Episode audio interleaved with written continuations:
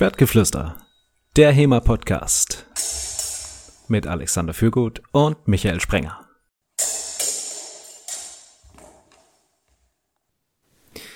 Hallo liebe Hörer, Folge 83 vom Schwertgeflüster HEMA Podcast, warum überhaupt mit Fechtbüchern arbeiten. Dieses Wochenende, also zumindest zum Zeitpunkt der Aufnahme, wäre das Summer Breeze in Dingelsbühl gewesen. Was das mit der Folge und dem Thema zu tun hat, erfahrt ihr gleich. Äh, konnte nicht stattfinden. Äh, witzigerweise, ich hatte für dieses Jahr Wacken-Tickets und die haben noch so im Frühjahr gemeint, ja, ja, da arbeiten wir mit einem ganz ausgeklügelten Hygienekonzept. Wacken kann da bestimmt stattfinden. Und äh, das hätte ich mir schon gut vorgestellt, wie dann so in jeder Matschpfütze noch so ein, äh, weiß ich, so ein Desinfektionsspray-Spender steht. Das ist mir nicht ganz klar, wie sie sich das vorgestellt hatten. Aber da war man optimistisch, aber ja, konnte dann doch alles nicht stattfinden. Komisch, komisch. Wer hätte das gedacht? Ja, jetzt sammeln sich so die Konzert- und Festival-Tickets und dann irgendwann hat man ein ganz wildes Jahr, wenn man das dann alles abarbeiten muss. Ja. Michael, ich wäre ja dieses Jahr nicht zum Breeze, du wärst aber hingegangen, eigentlich. Ja, so war der Plan, genau. Und was hast du stattdessen gemacht? Stattdessen haben wir uns äh, auf dem Hof der Eltern eines der, der also unserer Camp-Kollegen da ähm, getroffen und haben so uns ähm, quasi einmal jährlich zusammengefunden. Und ein, ein Freund und, und ich, ähm, die wir uns auch ungefähr einmal pro Jahr äh, dort sehen, ähm, er ist auch historischer Fechter und da haben wir gesagt, na, dann nehmen wir doch unser Zeug mit und dann können wir da auf dem Hof ein bisschen fechten. Haben wir letztes Jahr übrigens auch schon gemacht, war sehr schön. Auch dieses Jahr wieder. Und ähm, ja, dann kommt das übliche Fragen beantworten ähm, was es so mit dem historischen Fechten auf sich hat. Und dieses Jahr hat mir einer meiner Freunde da eine sehr, sehr interessante Frage gestellt. Ähm, die hat mich wirklich sehr zum, zum Nachdenken angeregt. Denn er meinte, ähm, sag mal, wozu braucht ihr eigentlich diese historischen Fechtbücher, also diese Anleitungen? Würde es nicht auch funktionieren, wenn jeder ein Schwert in die Hand nimmt und man sagt, was erlaubt ist und was nicht. Und dann würde sich von allein das beste Kampfsystem, was eben jetzt aktuell möglich ist, herauskristallisieren. Und das fand ich ja echt eine, eine spannende Frage. Und äh, du fandst ja anscheinend auch so spannend, dass wir jetzt heute direkt hier auf Aufnahme gedrückt haben und ähm, heute mal darüber philosophieren wollen. Ja, natürlich werden jetzt einige Leute direkt ausspringen und sagen, ja, aber das Haar hat dann in HEMA ja nichts mehr verloren, wenn man nicht mit Fechtbüchern arbeitet. Aber ich sag mal, schauen wir mal. Wir, wir haben noch keine vorgegebene Conclusio, zu der wir dann kommen werden am Ende. Ja, es ist in der Tat nicht so, dass wir hier irgendwie was abgesprochen hätten, wo wir sagen, ja, da und da wollen wir hinkommen. Ähm, ihr seid, es ist, äh, hatten wir sowas beim Schwertgeflüster schon mal, so eine wirklich offene, ergebnisoffene Diskussion? Äh, ja, aber frag mich jetzt nicht mehr in welcher. Ich weiß, dass wir das auf jeden Fall schon mal gemacht haben. Ich denke mal, unsere, unsere Top-Fans, unsere Premium-Hörer werden jetzt genau wissen, welche Episode es war. Äh, da könnt ihr uns auch gerne dran erinnern. Also wir nehmen ja die Folgen in Zukunft auf. Ich bin ja immer schon irritiert, wenn jemand die aktuelle Folge kommentiert und sich auf irgendein Detail draus bezieht, was ich dann schon wieder vergessen hatte, bis die Folge rauskam. Hatten wir darüber geredet? Ach ja, tatsächlich. Offensichtlich. Ähm, das, das Argument von, von meinem äh, Bekannten da war, dass äh, ja auch zum Beispiel Schachcomputer bessere Ergebnisse erzielen, wenn man ihnen keine definierten Züge vorgibt, also die nicht einprogrammiert, sondern ihnen einfach die Regeln äh, einprogrammiert und dann quasi eine KI lernen lässt, was ähm, die besten Erfolge bringt, welche Manöver und welche Strategien, Taktiken, was auch immer. Und genau den gleichen Ansatz könnten wir beim historischen Fechten auch verfolgen, dass wir sagen, ja, ist ja ganz nett, was die vor 700 Jahren gemacht haben. Ähm, wir nehmen jetzt einfach mal ein Schwert und dann gucken wir mal, wie wir damit von oben nach unten und von unten nach oben hauen können und stechen können und was dagegen funktioniert und was nicht. Und testen das dann immer in einem bestimmten Kontext. Ja, wie gut weißt du Bescheid, wie das mit den KIs und mit dem Machine Learning funktioniert? Weißt du so ungefähr grob, wie das geht? Ich weiß, also hm, grob. Ähm, aber ich denke mal, der Großteil oder ein Teil unserer Hörer wird es vielleicht nicht unbedingt wissen. Daher. Okay, also der für diese Fragestellung relevante Teil, wie das funktioniert, ist folgender. Ähm, der, der ganze Trick am Machine Learning, an den KI-Sachen ist, dass ich Daten habe und zwar natürlich in einem bestimmten Format aufbereitete Daten. Das ist auch knifflig, aber vor allem müssen es viele Daten sein. Ja, also ich werfe einfach unglaublich große Datenmengen auf das Problem und lasse dadurch diese neuronalen Netzwerke ähm, lernen, wie sie diese Probleme lösen können. Das ist beim Schach recht easy, weil Schach ja zum Beispiel diese Notation hat, wie Züge funktionieren, weil man gewonnen hat. Es hat klare Regeln und es gibt jede Menge bekannte Schachmatches zum Beispiel, die einfach in diesem Format schon vorhanden sind, die man einspeisen kann. Und da kannst du halt im Endeffekt, was, was das Machine Learning macht, das läuft über Trial and Error und es ändert intern immer so ganz kleine Parameter und guckt dann, ob das Ergebnis besser oder schlechter war. Und das aber halt nicht zehnmal, sondern Millionenmal und kommt dann immer darauf an, wie komplex die Sachen sind, ja. Damit kannst du halt fast alles, ja, okay, das ist übertrieben. Aber damit kannst du sehr viel machen, was früher nicht ging, ja, also wo man, wo das jemand hätte von Hand einprogrammieren müssen. Wenn er diesen Zug macht, machst du diesen Zug, wenn er diesen Zug macht, machst du diesen Zug. Und das Äquivalent bei Menschen ist halt gerade nicht, dass einer sich hinstellt und das macht, sondern dass äh, sehr viele Leute in, über einen großen Zeitraum sehr viele Experimente machen, sich dazu auch austauschen und äh, quasi das miteinander abgleichen, was davon das Beste war, sich von da immer die zu diesem Zeitpunkt beste Lösung durchsetzt und dann auf der weiter aufgebaut wird. Und jetzt könnte man natürlich sagen, genau diese Lösung steht dann in unseren Fechtbüchern drin, oder? Ja und nein. Also man, kann sich ja auch, okay, also das Problem mit den historischen Kampfkünsten ist ja, dass wir da nicht wahnsinnig viel drüber wissen. Wir haben zwar die Fechtbücher, aber wie genau die jetzt entstanden sind, ja, also von wem jetzt zum Beispiel der gute Lichtenauer gelernt hat und was es zu dieser Zeit schon gab, bevor, also was jetzt nicht die Lichtenauer Lehre war, wie, wie, wie ähnlich die war, wie anders die war, das wissen wir ja alles nicht so genau. Aber man kann sich moderne Kampfkünste anschauen, die in den letzten 150 Jahren entstanden sind. Da wissen wir über die Geschichte relativ gut Bescheid. Und da ist es halt häufig so, dass du zum einen einen ganzen Schwung Leute hast, die sich mit irgendwas beschäftigen und dadurch Innovationen vorantreiben, aber du hast auch immer wieder Leute, mm, oder sagen wir mal kleine Gruppen von Leuten, die die Kampfkunst ganz massiv voranbringen, dem sie einen richtigen Schub geben. Oder äh, aus einem bestehenden System was anderes weiterentwickeln. Und diese Leute brauchst du halt auch. Und wenn wir jetzt zum Beispiel mal annehmen, Lichtenau wäre so jemand gewesen, da, also äh, mit Schwertern gefochten wurde auch schon vorher, aber der kam an, der hat irgendwie die richtigen Teile zusammengesetzt, hat eine äh, Schar von, von Schülern um sich geschart, eine Gruppe, und die haben, waren richtige Innovatoren, die haben die Kampfkunst an der Stelle richtig vorangetrieben. Dann reicht es halt nicht, wenn einfach viele Leute das irgendwie durchschnittlich machen, sondern du brauchst halt auch diese Spitzen von Leuten, die, die sich da nicht nur richtig reinknien, sondern die auch äh, richtig gute Erkenntnisse haben und richtig gut ja einfach Innovation auch mitbringen an den richtigen Stellen. Und da gehört, glaube ich, auch immer ein bisschen Glück dazu, dass da die richtigen Leute zum richtigen Zeitpunkt an die Sache rankommen. Jetzt könnte man sagen, dafür gab es ja früher Kriege, wo man dann einfach in großer Anzahl probiert hat, was geht, was besser funktioniert. Ja, aber das sind ja gerade nicht die Waffen, die in den Fechtbüchern abgebildet sind, in der Situation, da hast du über diese Duellsituationen Wobei, also Duell im Sinne von, es ist eine Person gegen eine Person, nicht unbedingt mit dem Sinne von, wir haben uns vorher zu einem Duell verabredet. Mhm.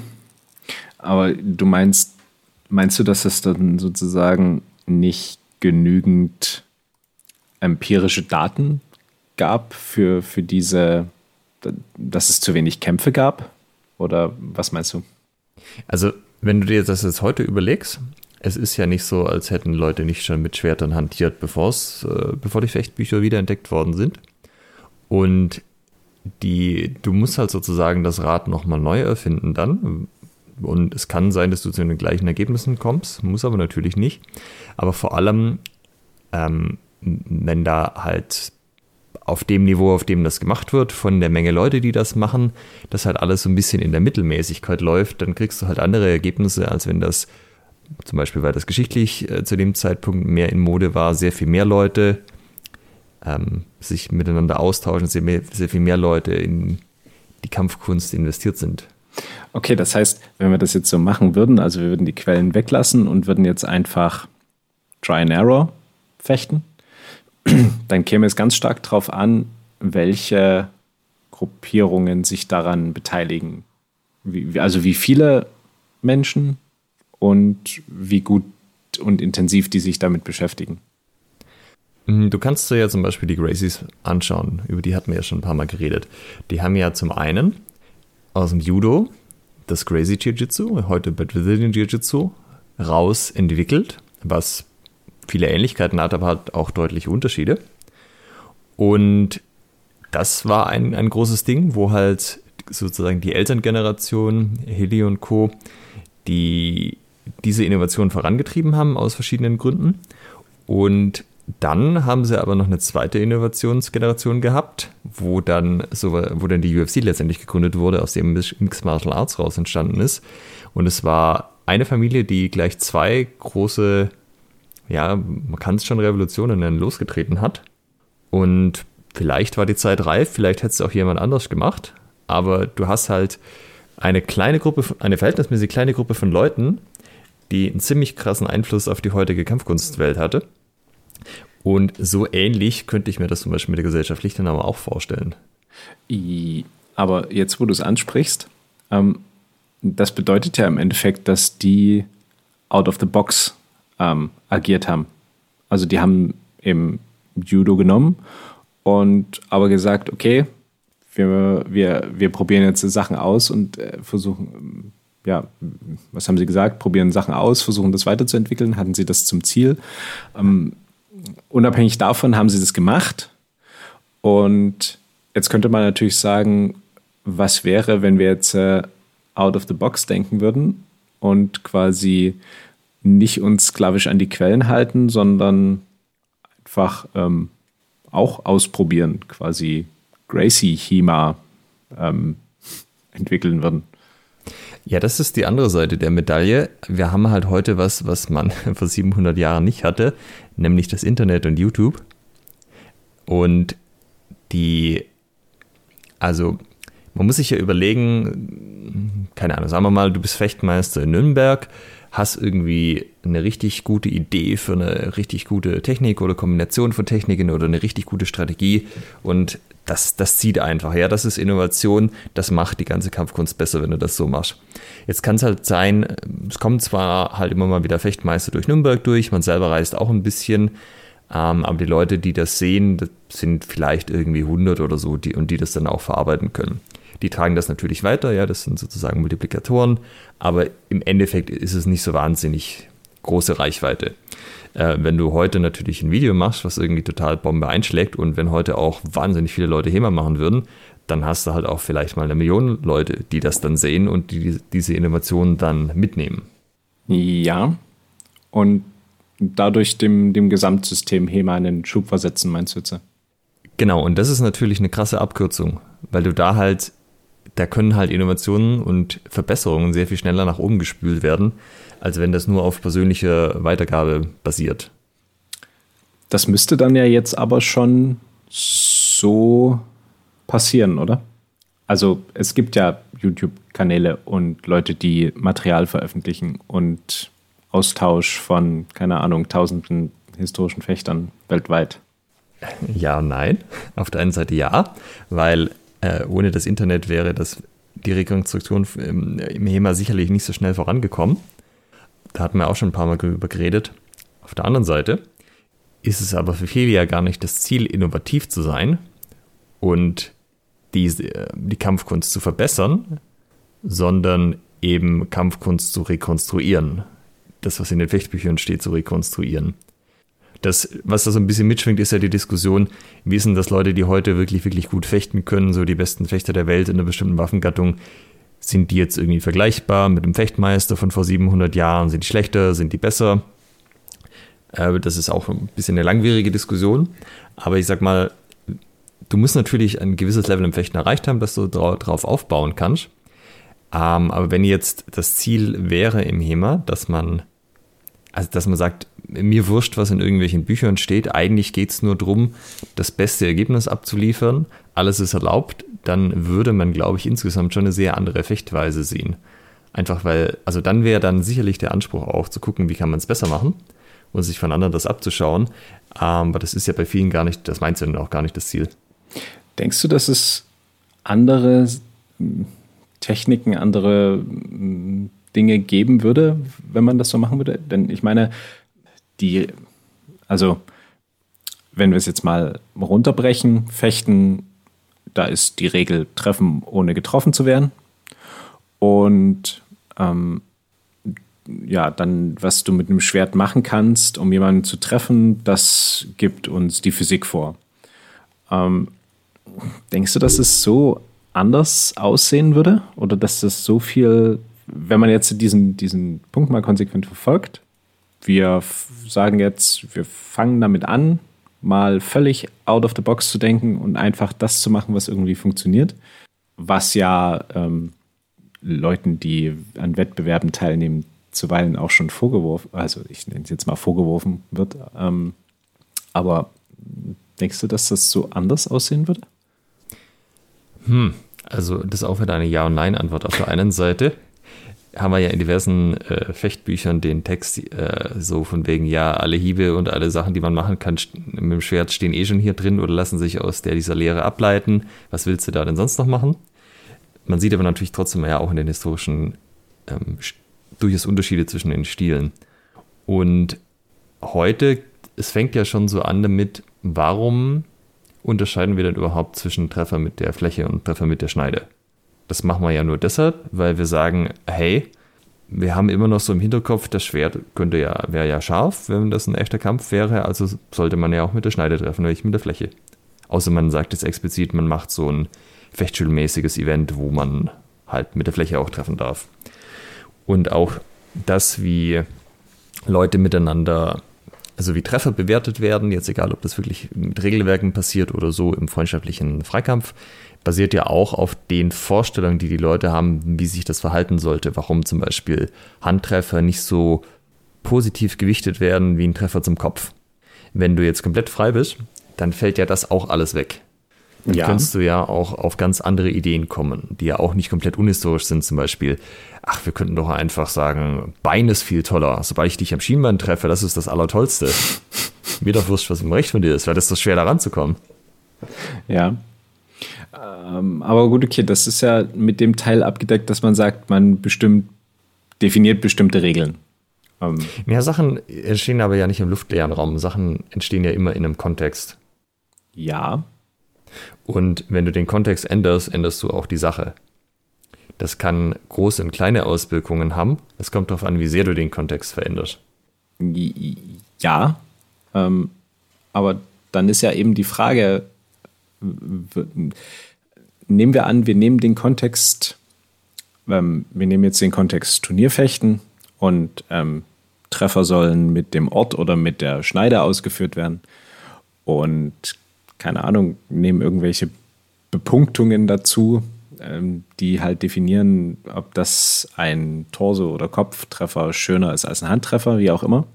Und in diesem Kontext lassen wir jetzt eine, eine Gruppe von Menschen, denen geben wir jetzt nicht vor, was man mit einem Schwert macht, sondern lassen die frei experimentieren. Ähm, ja, würde es das, würden da so viele andere Sachen rauskommen als die, die in den Fechtbüchern drin sind? Ähm, also anders ist relativ. Es kann halt, also, weißt du, das könnte halt schon so laufen, dass man dann relativ schnell drauf kommt, ja, irgendwie so ein Stich aus dem Vor, Stich aus dem Nach, ansetzen, absetzen, passt schon.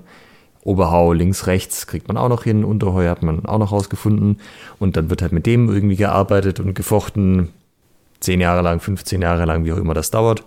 Und irgendjemand kommt dann mal drauf, boah, ich habe hier so einen geilen neuen Hieb gefunden, den Zwerchau. Ich sage aber keinem, wie der verrät, das ist mein Geheimhieb. Den setze ich nur ein, wenn ich mit Punkten hinten bin. Und dann schauen sich andere das ab und sagen, oh, da, das ist ja eine interessant, auf der Ebene das Schwert bewegen. Ja, dann mache ich das jetzt auch. Und dann, dann wird das eine Weile gemacht und dann kommt der Nächste an und sagt, hey, ich habe da was Neues gefunden. Ich kann ja Leuten auch einfach das Schwert wegnehmen. Sagt ja keiner, dass das nicht geht. Ja, also dann hättest du wahrscheinlich so ein bisschen die Situation, dass halt du hast so eine Parallelentwicklung. Manche Gruppen können halt die eine Sache gut und finden Dinge in einer bestimmten Richtung raus und andere Gruppen halt in einer anderen Richtung. Und wenn das dann immer noch so wäre wie jetzt, dass halt jeder Videos von allem macht, dann würde sich das wahrscheinlich relativ schnell verbreiten. Ähm, dann würde ich schon auch vermuten, dass man im Endeffekt die meisten Sachen, die in den Fechtbüchern eh schon drinstehen, wiederfindet oder halt wiederentdeckt. Ähm, das würde aber halt sehr viel Zeit kosten, weil du das Rad neu erfinden musst. Also ich bringe mal wieder das Beispiel. Ich hätte mich sicherlich nicht zehn Jahre mit dem Skilau beschäftigt, wenn ich nicht gewusst hätte, dass es diesen Skilau gibt und dass der irgendwie wohl scheinbar schon funktionieren muss. Mhm. Das, was du gerade beschrieben hast, das erinnert mich so ein bisschen an den Vortrag von Tore zu den DDHF-Trainertagen letztes Jahr, ähm, mit der da sein ähm, PET-System ich glaube, es heißt Prinzipien und erfahrungsbasiertes Training. Tore, korrigiere mich, falls ich äh, den Titel gerade nicht korrekt äh, wiedergegeben habe. Ähm, habe, aber ich habe das so verstanden, dass das ja quasi genau das ist. Also man, mh, mm, man gibt eben keine Technik vor, sondern guckt eben, was geht und lässt dann trainierende Erfahrungen sammeln. Zum Beispiel, boah, da kommt er hier in der horizontalen mit einem Hieb, mit einem Mittel- oder einem Twerhau. Was kann ich denn da machen? Und ähm, der, die Idee hinter diesem System ist ja, dass es den, dass es ein intuitiver Lernprozess ist. Also so wie wir Menschen intuitiv Dinge lernen als kleines Kind.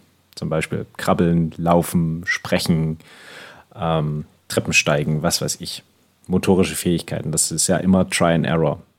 Also du bekommst ja als Kind jetzt nicht eine Anleitung, wie du dich hinzusetzen hast oder wieder aufzustehen hast, sondern du fährst halt, keine Ahnung, 100 Mal hin.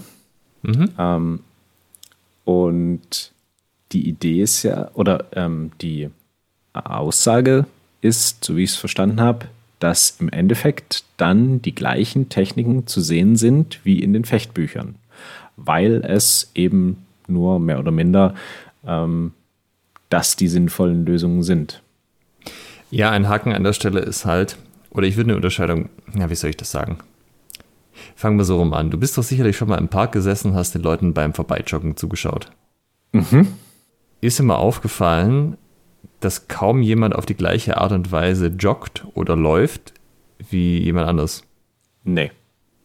Die meisten Leute haben eine absolut miserable Lauftechnik, wo die Knie, also alles, was du halt beim Fechten den Leuten beibringst, was sie nicht machen sollen, passiert beim Laufen. Knie sind nach innen äh, kollabiert, Knie, äh, Füße sind nach außen gedreht, Füße zeigen nach außen und dann auch die Knie.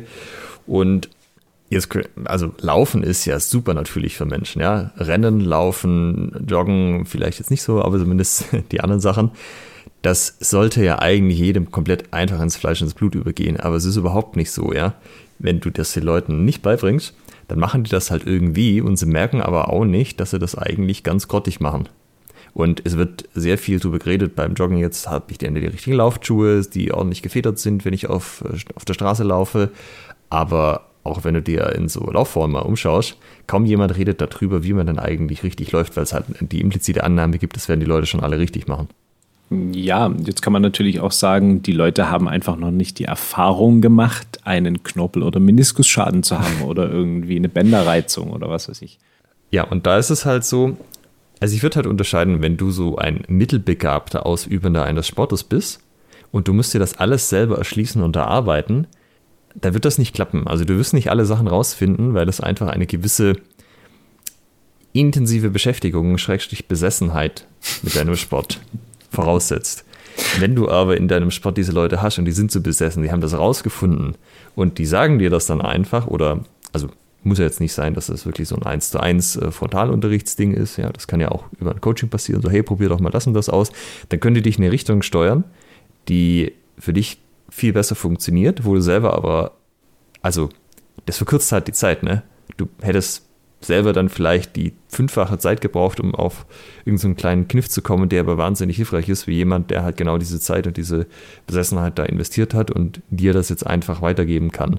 Das ist ja, warum Menschen so erfolgreich als Spezies sind, weil wir aus vorangegangenen Generationen lernen können und nicht alles nochmal von vorne machen müssen.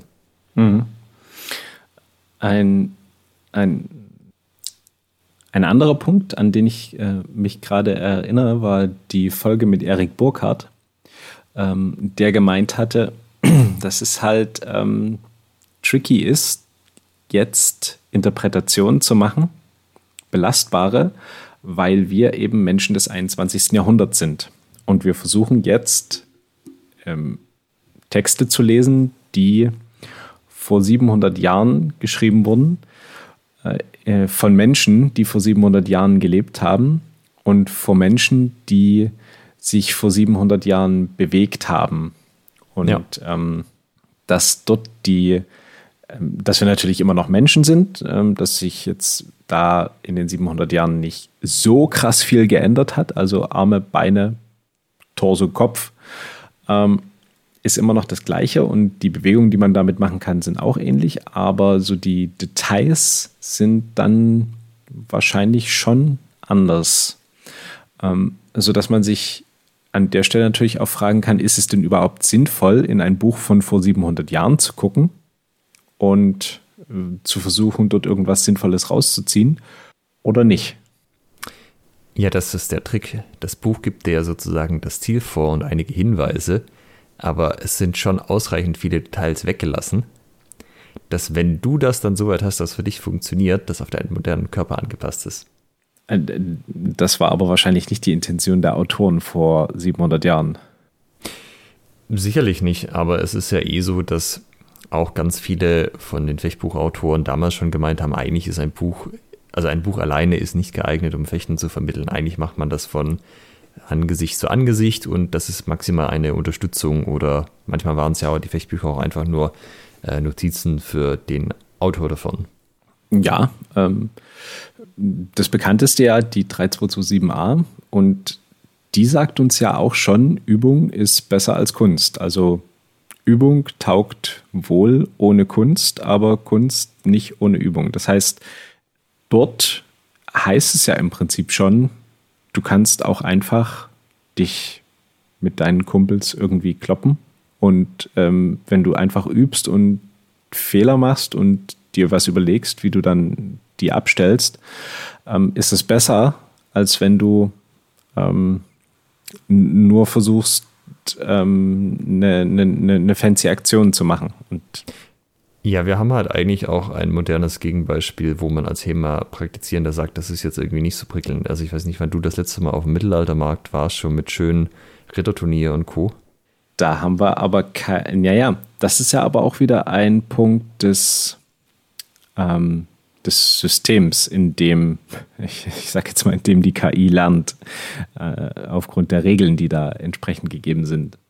Also wenn die Regeln dafür sorgen, dass es unauthentisch wird, dann oder das zulassen, dass es unauthentisch wird, dann ist das ja ein mögliches Ergebnis, wohin ist, was ich rausbilden kann. Ja, aber worauf ich halt hinaus will, ist, der Kontext ändert sich automatisch, wenn du nicht weißt, wo du eigentlich drauf abzielst. Weil das Codex Belly und Co. so ein bisschen zu komischen Dingen führen, hängt ja damit zusammen, dass dass das halt zum Beispiel für Systeme ist, wo man, oder halt für, dass die Outfits, die man trägt, zum Beispiel halt keine Fechtmaske sind, sondern halt irgendein Helm, der im Gesicht offen ist oder zumindest Schlitze hat, wo man reinstechen kann. Das heißt, man sagt halt, naja, dann darfst du da halt nicht reinstechen. Das ist ja aus Sicherheitsgründen auch total sinnvoll. Mhm.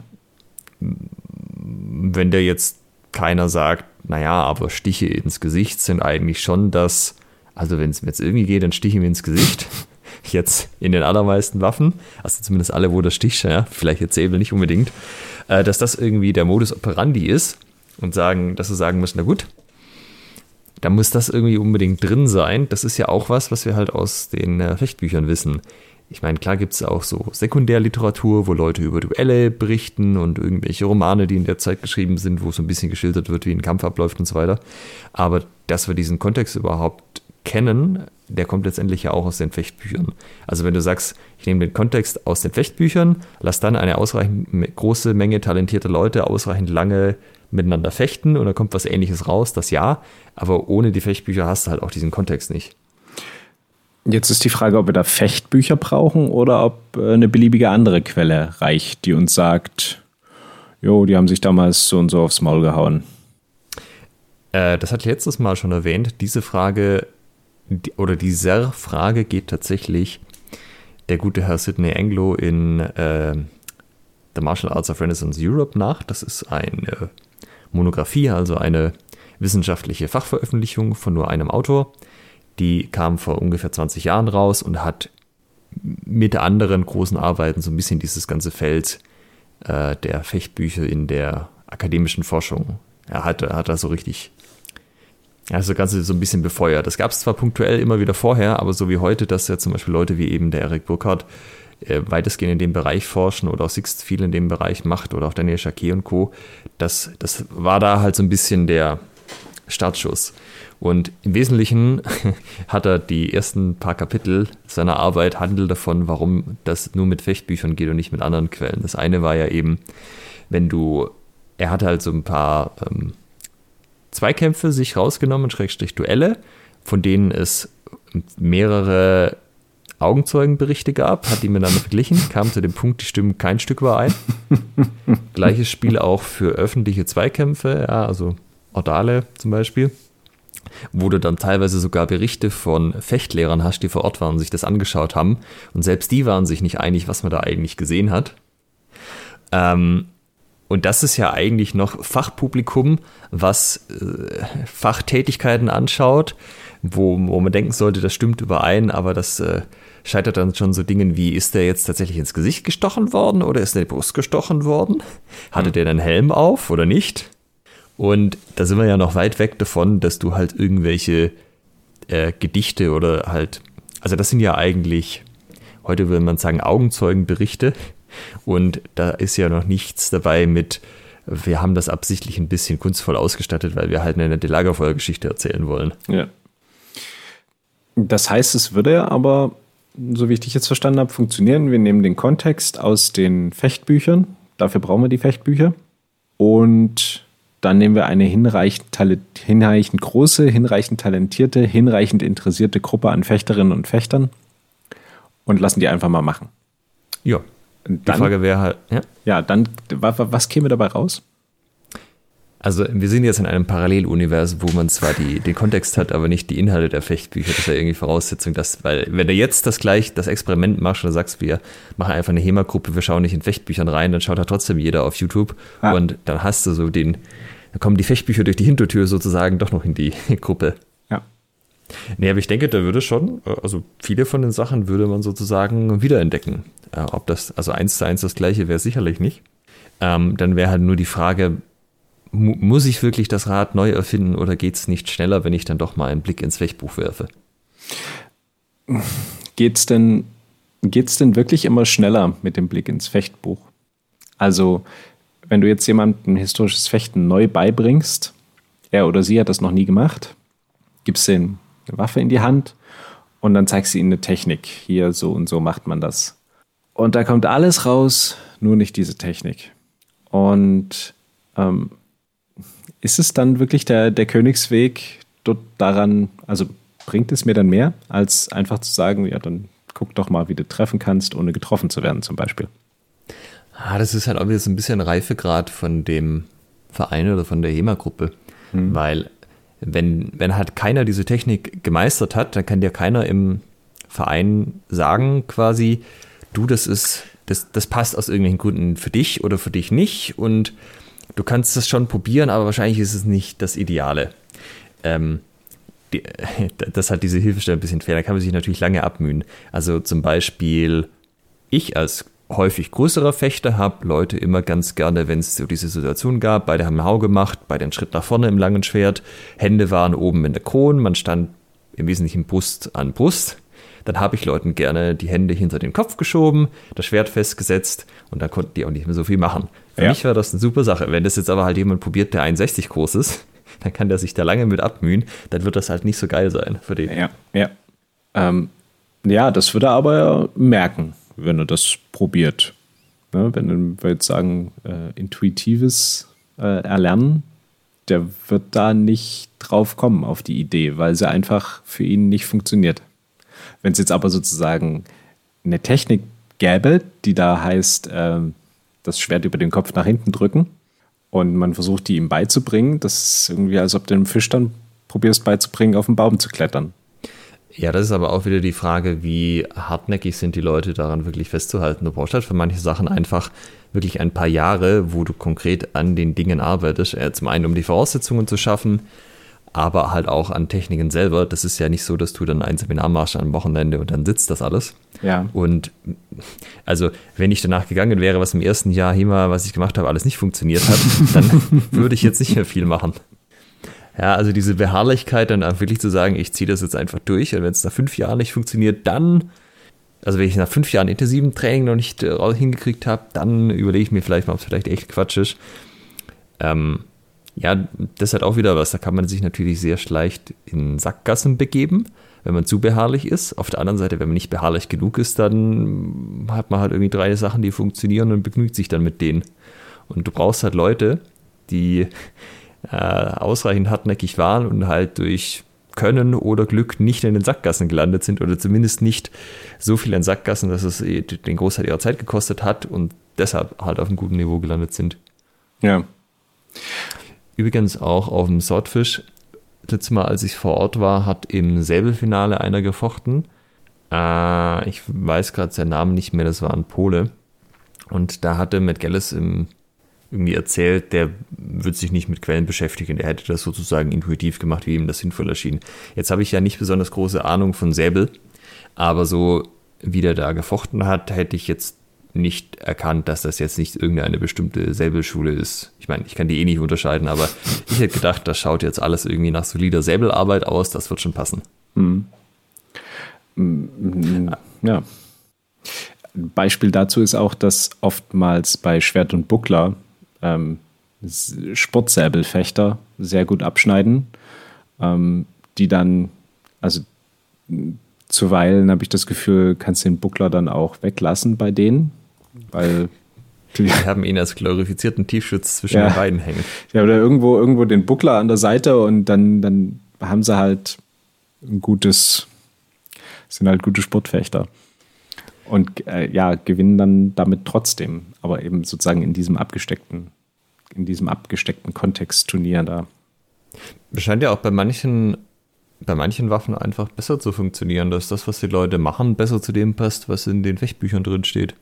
Also gerade Schwert und Buckler nach I33 ist ja, äh, 133, das, das ist ja irgendwie das, was sobald die Leute äh, Ausrüstung anziehen, am wenigsten nach I33 aussieht. Man kann natürlich lange argumentieren, woran das liegt, aber dass es beim Langschwert deutlich weniger der Fall ist, ist schon relativ augenscheinlich. Hm. Säbel hätte ich jetzt auch gesagt, also das hier ist nicht so, so krass anders aus, als ich mir Säbel so vorstelle historisch. Ja. Ich meine, klar, man, bei manchen Säbelstehen läuft man, glaube ich, nicht so viel, wie man das heute macht. Da ist man eher ein bisschen, steht man mit dem hinteren Bein, aber ja, das würde ich als Anpassung noch durchgehen lassen. Aber vielleicht kann da auch einer von den Säbelexperten noch mal mehr dazu sagen. Und äh, ein, zwei Kommentare hinterlassen auf unserer Facebook-Seite, wenn wir die Folge veröffentlichen. Mm, das, so wie ich dich verstanden habe, funktioniert das System äh, am oder könnte das System gut funktionieren, sich gut befeuern, wenn du eine Gruppe hast, die relativ erfahren ist, wo es zumindest Leute gibt, die viel Erfahrung haben, schon viel gesehen haben und die dann an geeigneten Stellen Hinweise geben können. Also dass man sozusagen diesen Lernprozess trotzdem so intuitiv und erfahrungsbasiert gestaltet, dass man sagt, okay, passt da und darauf auf, ne? treffen, ohne getroffen zu werden, macht dies und jenes, ähm, aber eben keine explizite Technik vorgibt. Und dann an den Stellen, wenn es hapert, wenn irgendwie was, was schief läuft und die dann nicht mehr so richtig wissen, worauf sie achten sollen, dass man dann dort die geeigneten Kniffe und Hinweise gibt. Ja, eine Sache ist ja noch, und das hatten wir tatsächlich auch mit Erik besprochen, wenn die Leute halt vorher anderen Sport getrieben haben, vor allem andere Kampfkunste gemacht haben, dann sieht man das in der Regel an der Art und Weise, wie sie sich bewegen und auch an der Art und Weise, wie sie an HEMA rangehen. Und das ist ja auch sowas, also bei dieser Gruppe jetzt, wenn die alle vorher traditionelle Kampfkunst gemacht haben, weiß ich nicht, zwei Karate und nochmal zwei irgendwie keine Ahnung, Aikido oder so, dann wird das wahrscheinlich anders aussehen, als wenn die Hälfte der Leute aus dem Muay Thai und die andere Hälfte aus dem ähm, MMA kommt oder so. Von dem, wie sie sich bewegen und wie sie, wie sie arbeiten, wie sie an die Sache rangehen. Weil du natürlich auch nie als leere, ja, als leeres Blatt anfängst, sondern du bringst ja immer deine Vorerfahrungen mit. Ja. Ja, so wie Erik sagte, ne? also Mensch des 21. Jahrhunderts plus dann nochmal, was dann jetzt die einzelnen Unterscheidungen sind an Vorerfahrungen, an Kampfkünsten. Ja, vielleicht hängt das auch damit zusammen, einfach wie eng du denn, also wie eng bestimmte Waffengattungen oder Waffenstile gefasst sind. So ein, ha, eigentlich ist im System eh schon alles drin, was du machen kannst. Manche Sachen werden halt nicht empfohlen, aber geben tut es die trotzdem, ist halt was anderes als, nee, wir haben ich als äh, Fechtmeister und Fechtbuchautor habe ganz spezifische Vorstellungen, wie das auszusehen hat, was die Leute da zu machen haben. Ja. Und die sollen das bitte genauso machen. Und alles andere ist eh Quatsch und die Italiener haben eh keine Ahnung. ähm, dann ist vielleicht, also das ist ja auch was, wenn du von Fechtbüchern redest, das ist ja nicht komplett vergleichbar. Es gibt ja sehr offene Systeme, äh, wo irgendwie alles drin ist und du das Gefühl hast, du hast die dritte, gleiche Technik jetzt schon zum dritten Mal gesehen nur mit anderem Namen und leicht 5 Grad anderem Winkel oder so im Schwert. Äh, und andere, wo halt eine, eine kleine Anzahl Techniken hast und es heißt, mach die und sonst nichts. Ja. Ja, bei, ich erinnere mich, bei Joachim Meyer war es ja im Endeffekt so, dass sein System da sehr universell gehalten ist, dass du als Fechter eben alles gemacht hast und dann jetzt eben nicht wenn du vom Dussack zum Rapier, zum Langschwert, wie auch immer zur Stange weitergehst, dass du dann irgendwie die, die Sachen komplett neu erlernen musst, sondern dass du im Prinzip die, den, den, den, den Bewegungsflow, die Bewegungsidee schon, schon kennst, schon verstanden hast und dann halt noch so ein paar Kniffe hast, ähm, die dann waffenspezifisch sind. Ähm, ist aber ja. vielleicht auch wirklich dann die Frage, also wenn ich mir jetzt mal vorstelle, ich nehme einfach nur ein Oberhau, langes Messer, langes Schwert, völlig egal, Haufen rechts oben, dann kannst du ja schon immer noch sehen, wenn wir bei diesem Beispiel bleiben, was die Leute vorher gemacht haben. Der eine macht den halt vielleicht so ein bisschen Skima-mäßig, der andere macht ihn vielleicht so ein bisschen Sportsäbelmäßig und nochmal einer macht ihn vielleicht, ähm, was haben wir noch? Ja, keine Ahnung, also nochmal irgendwie auf eine andere Art und Weise. Aber dass man halt irgendwie schon unterscheiden kann noch an ihrer Körperarbeit, die kommen halt aus bestimmten Stilen. Nichtsdestotrotz machen die alle einen Hauch von rechts oben, irgendwo nach links unten oder zumindest mal ein bisschen langort. Je nachdem, wie man jetzt selber so drauf ist, ja, da gibt es ja auch in der HEMA-Szene solche und solche, kannst du jetzt sagen, naja, wir machen alle eine Oberhaut, das ist für mich völlig in Ordnung, die haben den ausreichend rekonstruiert, oder du kannst halt sagen, nein, das, das geht ja gar nicht das muss völlig anders sein. Da bewegt sich der kleine C zu früh und das Knie zu spät oder umgekehrt. Aber dafür kannst du ja eine Testumgebung schaffen. Dann sagst du, okay, jetzt lassen wir mal, jetzt setzen wir mal Masken auf und einen Handschuh und vielleicht irgendwie eine, zumindest Unterarmschutz. Und jetzt probiert mal jeder, den anderen mit seinem Oberhaut zu treffen. Dann wird man gucken, wie gut das funktioniert oder nicht. Ja, genau, du optimierst dich dann halt auf diese Testumgebung hin. Und wenn du dann ankommst und sagst, ja, aber das, was wir hier machen, das war ja, also man hat ja quasi das Schwert nur in die Hand genommen, wenn man sich scharf duelliert hat bis zum Tode, dann äh, wirst du halt über dieser Kontext das nicht rekonstruieren können, wie man sich dann bewegt hätte. Damit haben wir aber ein generelles Problem heutzutage. Richtig. Das ist ja, das haben wir auch in verschiedenen Folgen ja schon gesprochen, dass diese Vorstellung, dass da so viel Mord und Totschlag geherrscht hat, vielleicht auch nicht ganz so, äh, also das äh, sollte man auch nicht so komplett verallgemeinern.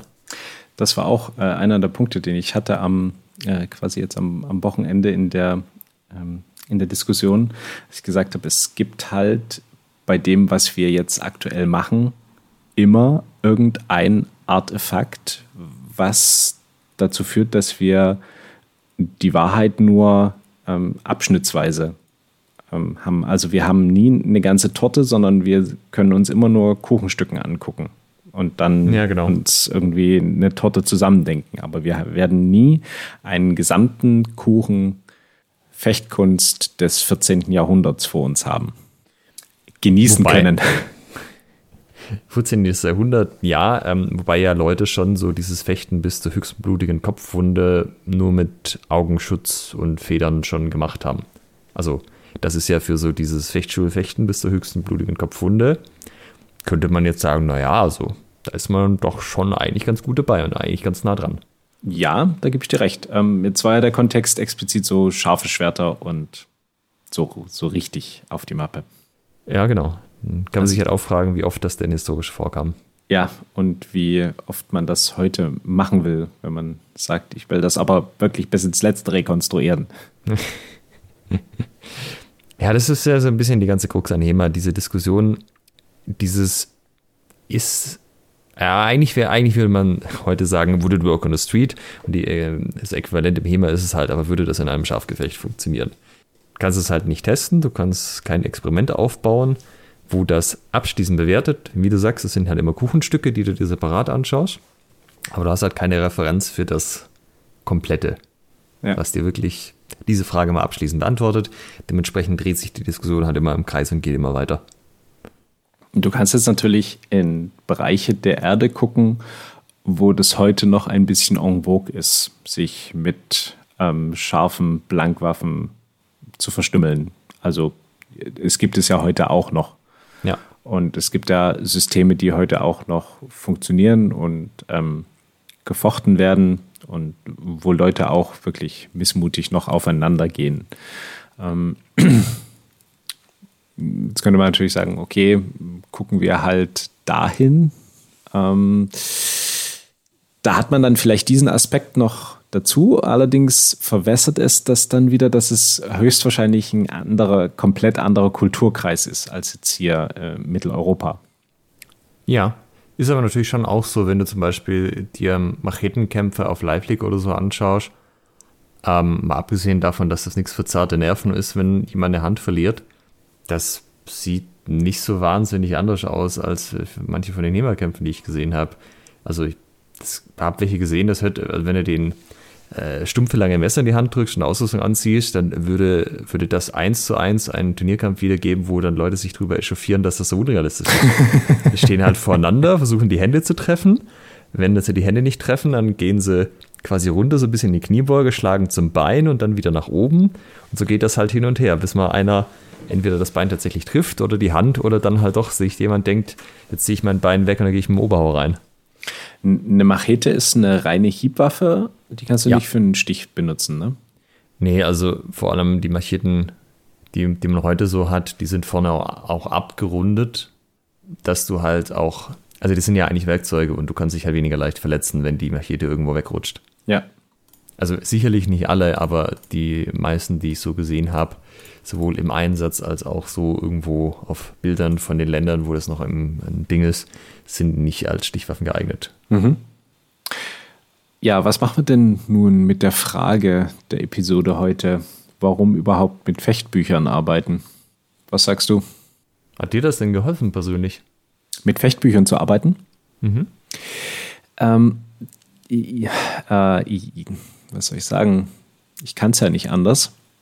Und als ich mit historischem Fechten angefangen habe, war auch meine Intention, ich wollte so fechten lernen, wie die das damals gemacht haben. Also ich wollte nicht irgendwie Bühnen fechten, ich wollte das, ich wollte das eben nicht irgendwie mir so, so selbst ausgedacht irgendwas machen, sondern ich wollte das so lernen wie, oder möglichst genauso, ähm, möglichst nah dran sein an dem, wie das eben die Ritter damals gemacht haben. Und ähm, daher hatte so ein Fechtbuch, als ich mit historischem Fechten angefangen hat, natürlich eine unglaubliche Faszination für mich, wo ich mir dann äh, durchlesen konnte, oh geil, so wird das gemacht, das und das gibt's und dann eben Stücke durchexerzieren, bis der Arzt kommt und Dinge probieren.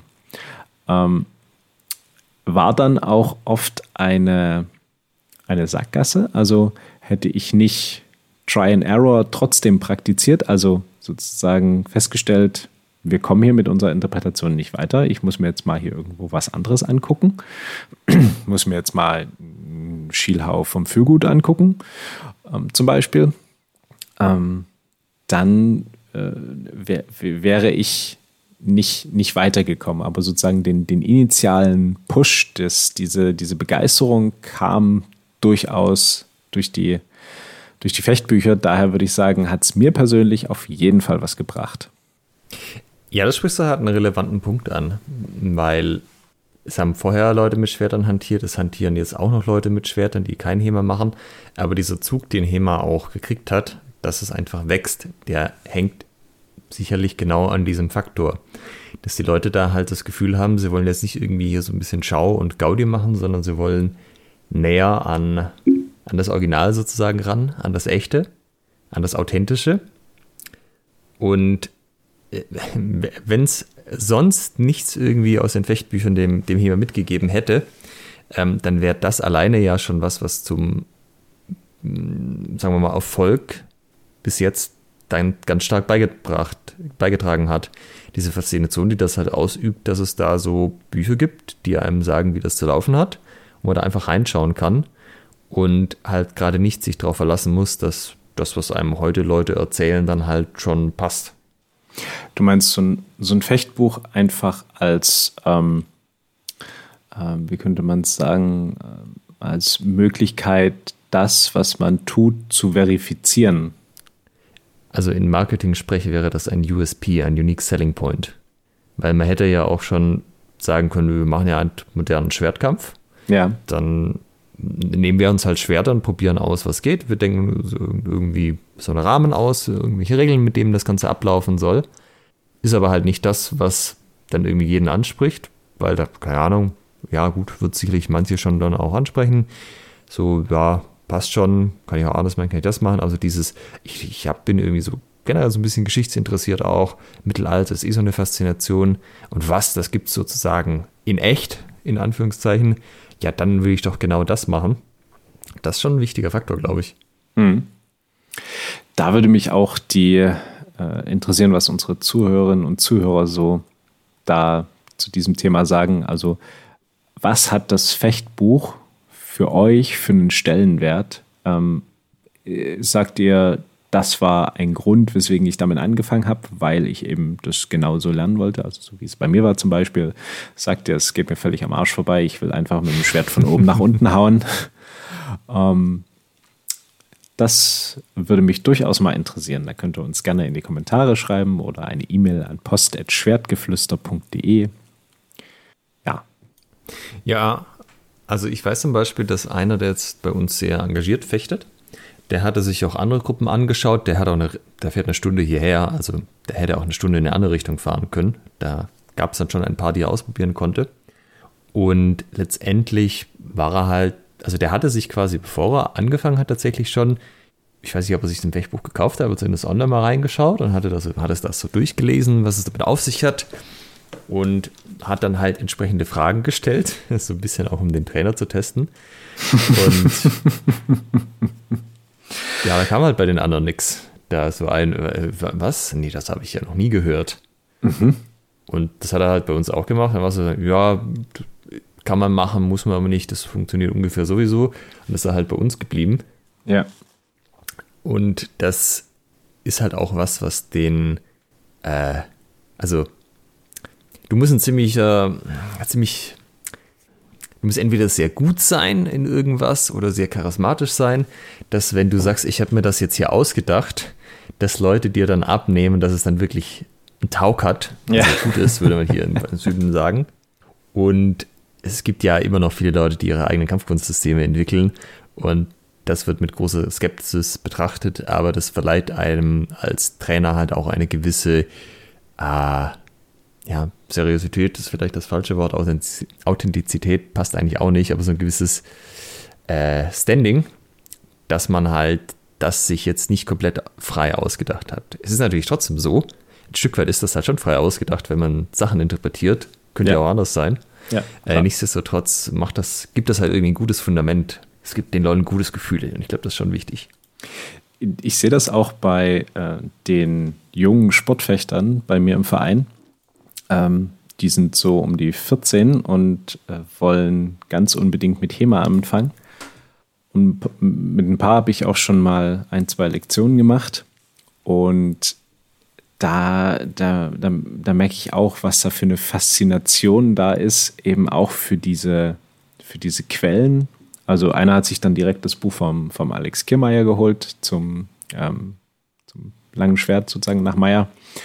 Und ähm, die wollen eben genau das. Also die springen auf diesen Unique Selling Point voll drauf auf, dass sie sagen, jo, ähm, klar kloppen wir uns jetzt hier schon mit Besenstielen im Hinterhof, aber wir wollen das gerne richtig machen. Wir wollen jetzt ja, ähm, bring uns bitte bei, wie das richtig geht. Und äh, der Grund ist, weswegen sie zu mir sagen, bring uns das bei, weil sie das Gefühl haben, dass ich mal ein, zwei so eine Bücher gelesen habe und ähm, die Sachen ausprobiert habe und sozusagen einen kleinen Einblick in diese Welt habe.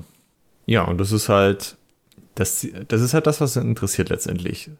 Es ist halt anders, ja. Du kannst das sonst über keine Kampfkunst sagen. Alle anderen sind von Generation zu Generation weitergegeben und du kannst zwar behaupten, das wäre alles voll authentisch und das würde man noch genauso machen wie vor 500 Jahren, äh, was ja auch als äh, USP verwendet wird, aber dass das tatsächlich so stimmt, ist ja auch zumindest mal fraglich. Ja. Und das ist auch so ein bisschen was, was hier mal losgetreten hat, dass halt Leute aus anderen Kampfkünsten sich auch jetzt sagen, spannend, da hat sich ja schon äh, viel verändert in der Zeit. Gucken wir doch vielleicht mal, ob wir auch noch irgendwelche alten Schriftrollen finden von vor 500 Jahren. Ja. Da mal reinschauen, was da eigentlich so abgeht und dann feststellen, hm, das ist irgendwie anders beschrieben, als wir das heute so machen. Ja, was glaubst du, was passiert, wenn die Sportfechter in historische Quellen reingucken? ja. Oh ja, das kannst du ja dann mal berichten, falls das deine Kids tatsächlich tun. So, äh, guck mal hier, da ging das ungefähr mit dem äh, Sportfechten los, was er heute macht. Lest da, lest da mal ja, rein, genau. wie das damals zugesehen wurde. mhm.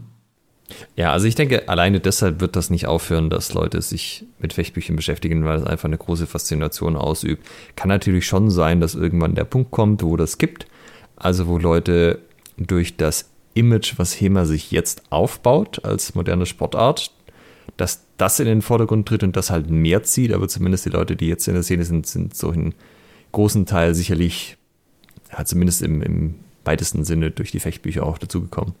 Muss ich auch sagen, solche Leute habe ich auch trainiert und trainiere ich auch gerne, die sagen, also so das mit den Quellen interessiert mich ungefähr gar nicht. Ich wollte hier gerne einen Kampfsport machen.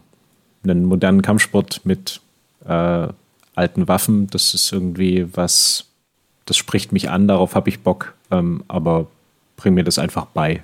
Zeig mir, was funktioniert.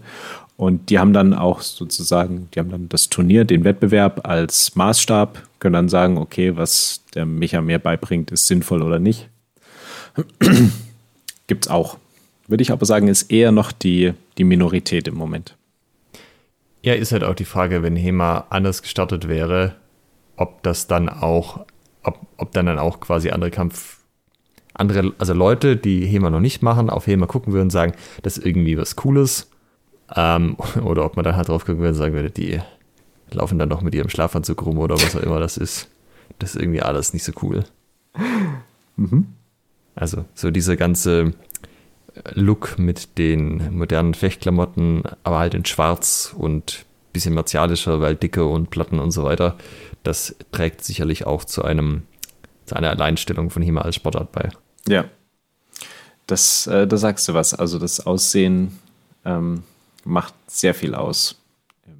Nicht, ja, im Alltag, im Leben und natürlich aber auch im, im Sport. Fällt dir noch ja. was ein äh, zum Thema, warum wir überhaupt mit Fechtbüchern arbeiten und warum wir das Haar in HEMA brauchen oder auch nicht? Hm, du hast halt so ein bisschen, also die Fechtbücher, da haben wir noch nicht drüber geredet, das sollte man, glaube ich, noch kurz tun. Es gibt keine zentrale Meisterinstanz im HEMA, die einfach allen vorschreiben kann, was sie zu tun haben und nicht. Und der Hauptgrund dafür ist ja eben, dass das auf den Fechtbüchern basiert und einfach jeder anfangen konnte, diese Fechtbücher zu interpretieren. Und es gibt heute natürlich schon Leute, die das irgendwie besser können und die bekannter sind. Äh, aber halt auch die, da gibt es auf der gleichen Ebene quasi noch mehrere Leute. Und diese anarchistische Open Source Kultur von HEMA kam halt auch darauf, äh, dadurch, dass es halt auf den Fechtbüchern und auf dem, auf, auf quasi eine, eine Informationsebene einfach gestartet ist, wo es darum ging, wir hatten halt alle die gleichen Informationen damals und da war irgendwie jede Meinung, Meinung gleich gut und von dem raus hat sich das entwickelt. Also diese ganze Kultur, die hier halt entstanden ist, kommt halt auch von den Fechtbüchern. Hätten das Fechtbücher sein müssen? Nee, wahrscheinlich nicht. Hätte auch irgendwas anderes sein können.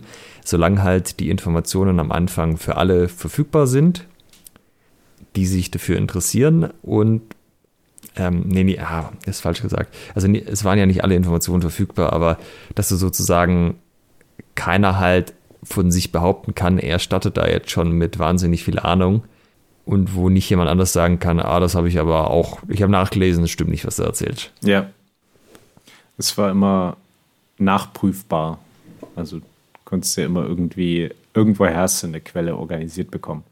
Genau, und das sorgt halt dafür, dass Leute nicht so ein bisschen einen Personenkult um sich aufbauen können. Das, was halt jetzt zieht, ist, dass man über Medien halt guten Content raushaut, den die Leute gut finden. Zum Beispiel um, ein Podcast. Zum Beispiel ein Podcast oder YouTube-Videos. Aber das ist ja auch alles so ein bisschen offen. Ne? Das kann ja jeder machen. Kann, kann jeder Videos machen und da halt mal mit chatten, wenn er da Bock drauf hat. Machst du deinen eigenen Podcast mit Blackjack und Nutten? Ja, genau. läuft. Genau. Ja, also auch das. Es, es gibt sehr viele Sachen, die auch indirekt einfach von den Fechtbüchern und der Art und Weise, wie da Informationen drin sind, wer die hatte, wie man da rangekommen ist, die halt das heutige HEMA ganz stark geprägt haben, selbst wenn man inhaltlich überhaupt nicht reingeschaut hätte, was die Fechterei angeht. Mhm. Und das würde ich halt auch nicht unterschätzen, dass das halt auch ganz stark prägend war für das, wie es heute läuft. Hm. Also würde ich jetzt, ich habe jetzt so das Gefühl, wir haben die Conclusio Fechtbuch ähm, ist schon unabdingbar für unseren, äh, für unser Hobby. Nicht für jeden, nicht, nicht für jeden immer. In der, sagen wir in der Gesamtheit, in der Gesamtheit. Also wenn wir jetzt die gesamte HEMA-Szene nehmen und alle Fechtbücher wegnehmen, würde es nicht funktionieren. Nee, genau. Also das, das würde ich so unterschreiben. Ja. Das ist aber halt eine andere Diskussion, ob jeder immer sein Fechtbuch unterm Nachttisch haben muss oder ob er halt auch von einem Trainer lernen kann, ohne selber ein Fechtbuch anzuschauen. Das würde ich zum Beispiel auch bejahen, aber da kannst du halt trotzdem nicht den generellen Einfluss, den Fechtbücher logischerweise auf HEMA hat, man irgendwie wegdiskutieren. Mhm. Gut, dann haben wir doch damit eine, einen schönen Abschluss für die heutige Folge. Ich bin extrem gespannt auf die Kommentare unserer Hörerinnen und Hörer zu diesem Thema. Ähm, schreibt uns gern. Was sagst du? Jetzt habe ich unterbrochen, erzähl erst fertig. Ja, schreibt uns gerne eine E-Mail an post.schwertgeflüster.de oder in die Kommentare bei Facebook, was so eure Meinung zu dem Thema, warum überhaupt mit Fechtbüchern arbeiten und vielleicht auch, ähm, wie, was eure Gedanken sind zu unserem fiktionalen Experiment in einem Paralleluniversum, ähm, was Alex vorhin und, und ich vorhin diskutiert haben. Würde sozusagen reines KI-Learning mit, mit HEMA funktionieren. Da bin ich gespannt drauf. Ich würde noch was zu der ganzen Lauferei sagen. Ähm, du bist jetzt beim, bei, bei, beim Joggen, oder was? Äh, genau, beim Joggen. Weil ich das lässt sich nicht locker. nee, also es ist ganz furchtbar. Ich äh, kriege da immer ja, also es tut mir emotional nicht gut, wenn Leute ganz schlecht laufen sehe. Ähm, eine Möglichkeit oder was ihr euch mal anschauen könnt, ist die sogenannte Pole, Pulse Method äh, P-O-S-E geschrieben oder Pulse Running. Äh, das sind quasi Videos, wo man erklärt, wie man eigentlich läuft. Also was kommt auf dem Boden auf, wie bewegt man das Knie, wie ist der Fuß ausgerichtet, diese ganzen Sachen. Es gibt auch Videos, die erklären, warum das dann falsch ist. Also es gibt auch andere Meinungen. Äh, nichtsdestotrotz, guckt euch das bitte mal an und vergleicht das mal mit dem, wie ihr andere Leute laufen seht. Und vergleicht vor allem mal, ob Leute ähnlich laufen oder nicht. Es gibt garantiert, weil das ist äh, bei allen Bewegungen so, so ein Grund, Grundbewegungsspielraum, wo man sagt, das ist hier eine gute Form, so sollte man das machen und viele Möglichkeiten, es nicht zu machen. Und äh, gerade wenn ihr irgendwie schon Probleme hattet mit, ich kann eigentlich nicht mehr laufen gehen, weil mir Knie immer so wehtun, dann bitte, bitte einmal die Technik kontrollieren und nicht immer nur neue Schuhe kaufen. Ich finde es schön, dass du sagst, es gibt auch Leute, die das ähm, kritisch sehen, denn gleich der erste Punkt, ich habe gerade Post-Running bei Google eingegeben, gleich die erste, der erste Treffer ist Post-Methode, eine kritische Betrachtung. Ah ja, ich habe als ersten, als zweiten Treffer, warum Post Running falsch liegt. Aber das ist in Ordnung, ja. Dann habt ihr Informationen und könnt das von mehreren Seiten betrachten. Aber wenn ihr die Videos anschaut und dann immer noch, also nichts an eurer Lauftechnik ändert oder nicht das Bedürfnis habt, da zumindest mal zu gucken, wie ihr eigentlich selber lauft, dann ist irgendwas falsch gelaufen. Wunderbares Schlusswort.